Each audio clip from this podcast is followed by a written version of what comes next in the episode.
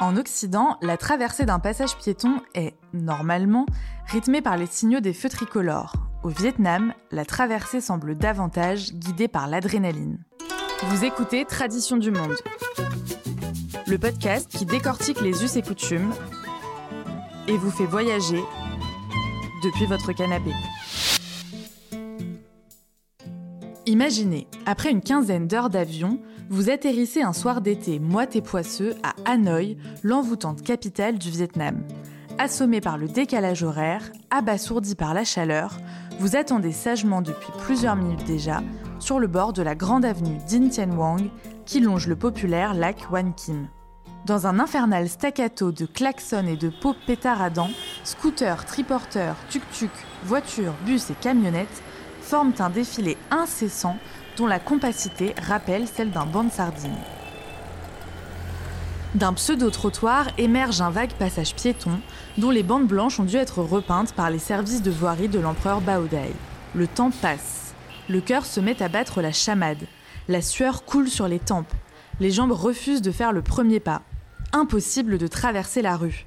Combien de voyageurs ont contracté cette tétanie extrême orientale à Hanoï, Ho Chi Minh Ville ou Da Nang, être un piéton en ville revient à pratiquer un sport extrême. Et quand les rares feux tricolores passent au rouge, il n'y a qu'un occidental pour croire naïvement que cela aura un quelconque impact sur cette fuite en avant. Aigre douce comme la cuisine locale, la circulation en milieu urbain est d'abord un supplice psychologique pour le néophyte. En effet, pas d'autre choix que de se comporter comme les gens d'ici, c'est-à-dire en tête brûlée, si l'on veut aller et venir librement. Le Vietnamien motorisé ne s'arrête jamais, observe la Française Fabienne Fongian, 32 ans, qui a vécu et travaillé à Hanoï. Il faut savoir lire le rythme du trafic pour s'y faufiler. C'est un flux régulier, dense, qui se déplace dans la même direction, mais plutôt lentement et sans soudaines accélérations. C'est là qu'intervient une autre spécialité locale, le flegme, fendre la marée motorisée sans faire une crise de panique, voire y chalouper avec grâce, nécessite d'avoir en soi quelque chose du moine bouddhiste.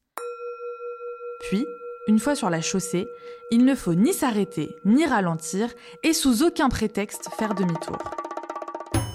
Facile à dire quand on sait que le Vietnam est tout en bas du classement de la sécurité routière en Asie, d'après un rapport de la Banque mondiale, avec des statistiques sans doute largement sous-évaluées.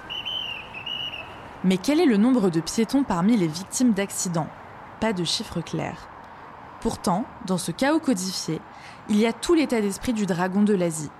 Le mouvement permanent, la force du collectif face à laquelle l'individu s'efface, estime Fabienne Fongian. Elle n'oubliera jamais sa première traversée de rue à Hanoï. Au bout d'un moment, une vieille dame m'a prise par le bras pour m'aider à passer de l'autre côté de la quatre voies les piétons vietnamiens sont décidément des aventuriers à sang-froid. Cet épisode est librement adapté d'un article écrit par Sébastien de Surmont et paru dans le magazine Géo. Envie de découvrir d'autres curiosités? Abonnez-vous à ce podcast pour plus de voyages insolites. Si le podcast vous a plu, laissez-nous une note ou un commentaire. À très vite dans un nouvel épisode ou tout de suite sur géo.fr.